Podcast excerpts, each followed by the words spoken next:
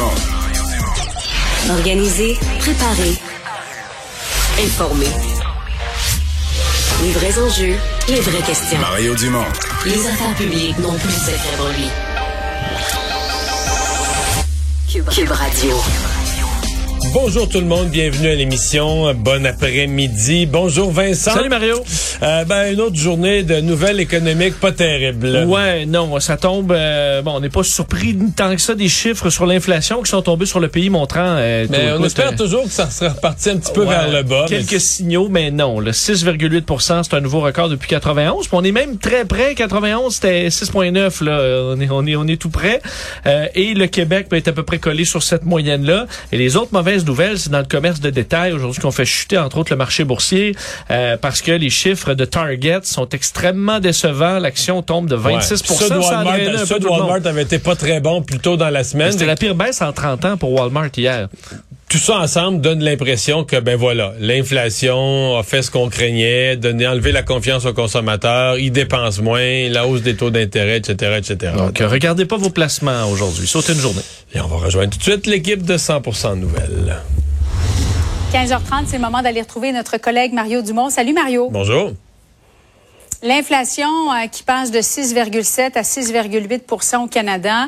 Je ne sais pas si tu es allé faire un tour là, sur les marchés. À peu près tous les titres sont, sont dans le rouge. Le Dow qui est en chute de plus de 1000 points, 3,8% près de 4% euh, Mario, les taux d'intérêt qui continuent d'augmenter, ça peut prendre combien de temps, selon toi, avant que ça commence à se stabiliser? Oh, ça, c'est de la boule de cristal. En fait, la vraie affaire, c'est, Ouais. c'est- faudrait poser la question en termes, c'est est-il possible de contrôler l'inflation avec des hausses des taux Ouais. d'intérêt sans passer par une récession? C'est-à-dire que la hausse des taux d'intérêt calme la hausse des prix et que tout en ayant une économie où il y a des petits soubresauts, mais pas de récession, à un moment donné, on se retrouve, puis l'inflation est sous contrôle. Il y a les gouverneurs de la Banque du Canada, le gouverneur de la Banque du Canada, il y a des gens qui disent oui, oui, oui, c'est possible. On va comment enfiler l'aiguille, on va juste réussir ça. Et il y a pas mal de gens, puis si on regarde ce qui se passe sur les marchés boursiers depuis quelques semaines, il semble y en avoir beaucoup dans les marchés financiers, beaucoup d'économistes des banques, etc., qui au fond d'eux-mêmes croient non, c'est pas possible. Tu vas hausser les taux d'intérêt, tu vas ralentir la construction, tu vas, tu vas devoir casser des secteurs. Oui, là, ça, il va y avoir une récession. La récession va vraiment euh, ralentir l'inflation. Donc, la hausse, des taux ouais. la hausse des taux d'intérêt va avoir accompli sa mission de ralentir l'inflation. Mais entre les deux, là, tu sais, je veux dire, au billard, ça va être passé par la bande. là. Ça va pas, ça va avoir passé par une récession. Et ça, euh, une récession, on sait jamais. Bon, ça peut être, ça peut être bref et moyennement douloureux. Ça peut être plus long que prévu et plus douloureux aussi. Mais là, dans le cas de la bourse aujourd'hui, c'est parce que tu sais, l'inflation a plusieurs, plusieurs impacts. Bon, à force, les banques, la banque, les banques centrales ont augmenté les taux d'intérêt, mais l'inflation a aussi un impact euh, direct sur les consommateurs. Le consommateur, lui, là, son- il voit son pouvoir d'achat baisser, euh, les biens essentiels, l'épicerie, tout ça, donc euh, devient plus prudent.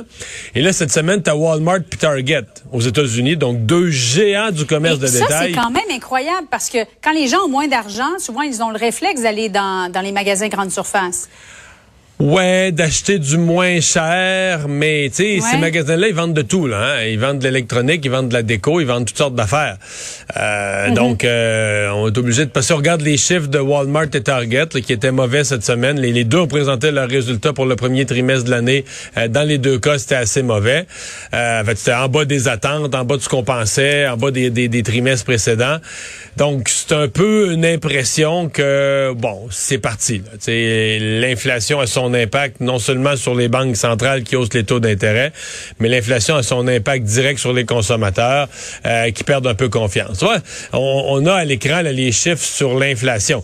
Si on voulait être un peu optimiste, un peu positif, on pourrait dire euh, que l'inflation décélère. C'est-à-dire que ça augmente toujours, mais elle augmente moins vite. Donc, est-ce que c'est le sommet de la courbe? Est-ce que 6.7, 6.8, est-ce que ça pourrait être le sommet ou, tu sais, qui va faire, comme on dit dans une courbe qui fait un rond, là, on surveillait récemment les courbes de la COVID, puis on avait On hâte que ça, habitué, on avait hâte que ça fasse un rond pour repartir vers le bas. Donc, c'est peut-être pareil avec l'inflation. Ça semble augmenter moins vite. Mais quand même. Puis quand on regarde, il faut, faut aussi creuser les chiffres de l'inflation. Statistique Canada aujourd'hui nous donne les chiffres détaillés. Puis là, on regarde qu'est-ce qui augmente. tu sais, ce qui augmente, là, c'est les affaires de base. La nourriture, là. le Ben logement. oui, la nourriture. Euh, Premier, c'était mon premier chapitre, la nourriture. Et certains, certains éléments essentiels du panier d'épicerie, que c'est du 10, 12, 15, ça, ça fait mal. là.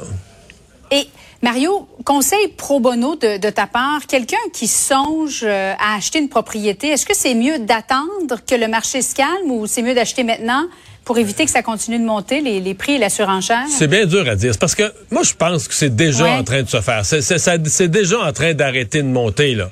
Euh, Mais l'expérience des prix de l'immobilier, c'est que c'est rare que ça baisse beaucoup. C'est rare que ça baisse énormément. Tu sais, si tu regardes l'historique de l'immobilier, ça monte par palier. Ça donne un coup, ça monte. là, pendant un an ou deux, comme là, on vient de le vivre, ça monte. Puis après ça, ça se calme. Mais c'est rare. Je je dis pas que c'est jamais arrivé, là, mais c'est rare que les prix de l'immobilier plantent, là, que les prix de que les, prix auxquels on les nouveaux prix auxquels on s'est habitué deviennent pas la nouvelle norme. Euh, Par contre, là, les prix de l'immobilier, on peut dire, ouais, les prix de l'immobilier vont augmenter moins. Par contre, si vous attendez un an ou deux, euh, vous allez peut-être avoir des prix de l'immobilier calmés, mais des taux d'intérêt plus élevés. Est-ce que ça va vraiment être plus avantageux pour le paiement? Alors, mettez votre argent de côté. L'immobilier à long terme, là, c'est toujours un bon placement. Tu achètes un bien immobilier, c'est du solide. Moi, à mon avis, si je fais un vrai conseil pro bono, c'est d'éviter Mhm. de se faire prendre sur le plan personnel dans une tornade, là, dans une tempête où on vient tout énervé, on est dans une surenchère, puis là, ton agent dit, il y en a 12 qui ont misé, puis là, fait que là, tu oublies tes finances personnelles, tu veux la maison, tu te fais emporter Mhm. par ton émotion, et là, tu vas mettre une offre qui est ni appropriée à ton budget, ni appropriée à la valeur réelle de la maison. Parce que là, t'es, toi, t'es dans une tornade où c'est plus, euh, c'est plus les chiffres, c'est plus ton Ouais. esprit qui te mène. C'est, t'as visité la maison, t'es en couple, t'es tout seul, t'as le, goût de la voir se développe en solo ou en duo. Et, et- et ça, je pense, que c'est pas bon. Là, il, il faut. Je veux pas dire de pas participer à une surenchère, mais si on participe à une surenchère, il faut réussir à le faire dans le calme, d'aplomb, en disant, écoute, la maison a une bonne valeur, d'un bon quartier, va prendre de la valeur, je veux l'avoir à long terme, je pense qu'on on va fonder une famille, on va avoir des enfants, on va au-delà des fluctuations d'une année à l'autre. Si on pense avoir cette maison-là 10-15 ans, pas vraiment d'inquiétude, elle va valoir plus, là, tu sais, le marché. Mais moi, je trouve que les gens qui se mettent dans le trouble, c'est ça. Les gens qui font, qui achètent une propriété, que c'est pas bien réfléchi, sont même pas sûrs de l'avoir à long terme. Puis là, dans un tourbillon de surenchère, là, vont te rajouter un 40 000, un 50 000. Puis là, hey, ça, là, le dernier, le dernier 30, 40, 50 000 de plus, il est pas dans ton budget. Tu vas te mettre dans le trouble. Toi et moi avec ça, surtout si le taux d'intérêt augmente. Puis, ben, excuse-moi d'être plate, mais ta maison vaut vraiment pas ça. C'est vraiment, c'est juste En les plus, ouais. juste les conditions de marché là, qui ont créé une balloune. Puis, t'es ni dans tes moyens, ni dans le respect de la valeur de ta propriété. C'est ça qui est pas bon. Mario, visite du prince Charles et de sa femme Camilla. Ce sont des images qui nous proviennent en direct. Euh, carrousel de la GRC, je crois, là, du côté d'Ottawa. Euh, il doit rencontrer le premier ministre euh, Justin Trudeau un petit peu plus tard cet après-midi. Si on regarde le taux de popularité des membres de la monarchie euh, ensemble, selon un sondage Angus Reid, Mario, bon, la reine arrive en première place, là, mais largement devant les autres membres. Il y a William qui vient ensuite. Et le, le prince Charles est à 29% Il y a quand même un peu de gens là, qui se sont déplacés pour apercevoir le prince Charles aujourd'hui, mais néanmoins, ça nous laisse à penser que quand la reine va, va décéder, quel intérêt les Canadiens vont-ils avoir à l'endroit de la monarchie, selon toi? Bon, les Canadiens. Il y, en a déjà plus. Si on regarde présentement la couverture, non mais si on regarde la couverture médiatique, l'intérêt de la visite, c'est déjà supérieur là, au Canada anglais qu'au Québec. Au Mhm. Québec, euh, tu sais, ce matin, euh, dans mon segment politique, j'ai posé la question à Philippe Vincent Foisy. La première réponse qu'il m'a donnée, Oui. c'est à propos de la visite. Bah, ils ont du beau temps. Ça chanceux, oui. Ouais. Tu sais, on sincèrement, on sait pas trop quoi dire là. Euh, font pas de mal. Est-ce que tu penses que le Canada pourrait s'affranchir de la monarchie? Ben, tu sais, euh, entre toi et moi, quand la- quand l'argument numéro un, là, numéro un est de loin, là, pour beaucoup, en tout cas, au Québec, même en bonne partie au Canada, l'argument numéro un pour le maintien de la monarchie, c'est la complexité du remplacement. Parce qu'évidemment, si tu enlèves la monarchie, ça veut dire qu'au Canada, il faut y un autre régime politique, un nouveau... C'est plus la gouverneure générale représentante de la reine qui est la chef de l'État. Donc, il faut avoir un autre système politique. On va vers quoi? Une république, un système présidentiel ou comment on mange ça? Euh, là, euh, tu vas avoir 28 euh, profs de sciences politiques qui vont te faire 28 scénarios différents. Les partis politiques vont... Puis là, ben, ça se pourrait que tu dépenses là, des milliards et des années à essayer de régler ça, puis à te chicaner, puis tout ça, à vivre de l'instabilité. Fait que c'est juste, c'est juste la complexité de faire le changement qui fait, je pense, pour bien des gens qu'on se dit, bah, ça dérange quoi C'est le gouverneur, le gouverneur général, puis on fait nos affaires, puis c'est le gouvernement élu. De toute façon, c'est le premier ministre, son conseil des ministres qui prennent les décisions. C'est pas le gouverneur général, c'est pas le prince Charles. C'est juste que quand le prince Charles débarque, il dit moi je vais à Terre-Neuve, je rencontre les communautés autochtones, je leur parle de changement climatique, puis tout ça, on est comme ouais, ok. Euh, tu vas faire quoi avec ça, là? Euh, là il va parler à M. Trudeau tantôt. Est-ce que M. Trudeau attend les conseils euh, de, du prince du prince Charles pour prendre ses décisions? Tu sais, on regarde ça avec. Pense pas qu'on peut s'en Comme la reine fait avec Boris Johnson. Une fois ouais, mais les Britanniques respectent ça. Les Britanniques respectent qu'une fois par semaine, le premier ministre qui des fois va être trop partisan puis tout ça. Les Britanniques ont une logique derrière ça eux là, que sais la, politique c'est trop partisan. À un moment donné, ils sont trop sur le court terme puis ses intérêts électoraux immédiats puis une fois par semaine là, la reine leur appelle à l'ordre la nation, le pays, les grands objectifs, le bien de la collectivité au-delà de tes intérêts électoraux. J'ai déjà entendu des Britanniques m'expliquer ça, tu sais, puis avec foi et conviction que c'est bon, là. Mm-hmm. Ben là, euh, mettons que tu mettons que as institué ça au Québec, là, que, je sais pas, me François Legault, faudrait qu'il rencontre le lieutenant-gouverneur, ou Justin Trudeau qui rencontre Mary Simon, euh, la gouverneure générale, toutes les semaines on part tout à rire, là, voyons. Euh, c'est une conception qu'on n'a pas du tout, du tout, du tout. Ici, c'est purement, purement, purement symbolique. On l'accepte comme ça. Ben, Donc, quand le prince Charles vient, ben, on sait pas quoi dire. On le regarde faire, on le regarde passer. On dit, ouais, puis, moi, je suis pas sûr. se, scandaliser de ça, Tu sais, moi, ça sincèrement, ça change pas grand chose dans ma vie, si ce n'est que les fonds publics de sa sécurité qui m'énervent un peu, mais, tu sais, c'est vraiment, euh, c'est vraiment plus bizarre. C'est plus bizarre, puis bon, ben, comme disait Philippe Vincent, ils ont du beau temps. Moi, il fait beau. Euh, Caroline Saint-Hilaire, c'est confirmé, elle se présente sous la bannière de la CAQ dans Sherbrooke. On va écouter quelques-unes des réactions des citoyens, Mario. Elle, c'est-tu celle qui était euh, à Longueuil, ça? Ben, je la connais pas. C'est pas elle qui, euh, travaille avec Paul... Oui, elle faisait la ah, joute avec Paul Larocque. Ben, pourquoi pas? Je la connais pas. Vous savez c'est qui? Oui, elle, se présente. elle se présente ici, oui, Qu'est-ce que vous pensez de ça? J'en pense rien. bon, j'en passe rien. Il y en a qui voulaient pas se prononcer, Mario. Moi, j'avais l'impression qu'elle était connue partout à travers euh, le Québec, mais ça me rappelle les bons vieux Vox Pop de, de Guy Nantel. Elle a beaucoup de travail à faire, selon toi, parce que Christine, euh, Christine Labrie de Québec solidaire est, bien implantée dans Sherbrooke. Ce sera une chaude lutte à suivre. Faut, voir c'est quoi être connu, hein, parce que des personnalités vraiment connues, là, c'est même les ministres, là, quand tu le vérifies comme il faut, peu de ministres sont mhm. véritablement connus. Mais par contre, c'est quand tu as une notoriété, c'est que tu es vite connu. Là. Les gens te reconnaissent. Ah oui, OK, je la replace, je l'ai vu à la TV. C'est pas comme partir de zéro que personne t'a jamais vu. Euh, L'autre affaire, c'est que monnaie ta notoriété aussi, c'est quand les gens regardent ton CV. Je pense que c'est ce que la CAQ, ce, sur, la, sur quoi la CAQ veut miser. Elle a été mairesse d'une des cinq plus grandes villes du Québec. Elle a été députée fédérale. Donc, c'est quand même une vaste expérience politique. C'est il n'y a pas aucune ambiguïté que c'est une candidature ministrable et pour un ministère senior. Là. Donc, tu as une personne, c'est pour les gens de Sherbrooke, c'est ce que la CAQ va vendre. Mais tu as raison de le dire, c'est pas mhm. gagné, là. C'est pas gagné. Euh, la dernière fois, on l'oublie, à Québec solidaire, dans Sherbrooke, je me souviens, on se disait, c'est-tu possible, c'est-tu impossible?